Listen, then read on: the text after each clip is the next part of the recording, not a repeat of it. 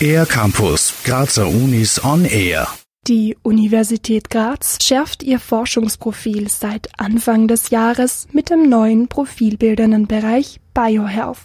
Im Fokus steht dabei der Mensch und wie dieser lange gesund bleibt.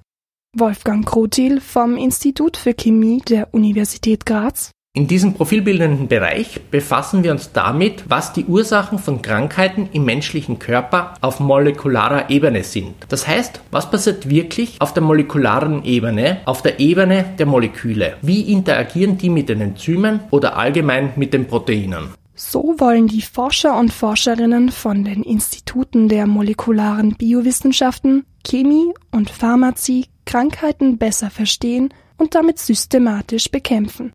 Das Themenspektrum ist vielfältig und reicht von Erkrankungen des Fettstoffwechsels wie Typ-2-Diabetes über Parkinson und Alzheimer bis hin zu Entzündungen, dem Mikrobiom im Darm und gesundem Altern.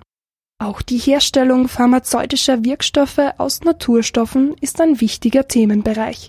Wolfgang Krotil wir schauen uns ab, wie es die Natur macht und kombinieren das mit Möglichkeiten aus der etablierten Chemie. Das Ergebnis sind dann kurze, effiziente Herstellungsmethoden von diesen Naturstoffen. Und der Vorteil ist, weil wir jetzt auch noch Biokatalysatoren verwenden, dass diese nachhaltig sind.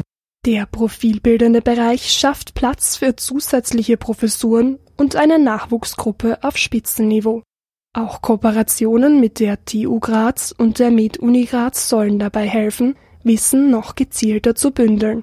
Wolfgang Krotil Einerseits bringt er die Leute nochmal zusammen und gibt die Zielrichtungen und die Stoßrichtung vor. Und andererseits haben wir auch dadurch von der Universität die Möglichkeit bekommen, Bereiche, die wir als Core Facilities identifiziert haben, zu stärken, weiter auszubauen bzw. überhaupt neu zu gründen. Damit soll die Forschung immer am neuesten Stand und international an vorderster Front bleiben. Neu eingerichtet wurde außerdem der profilbildende Bereich Climate Change Graz und drei weitere sollen bis 2021 folgen.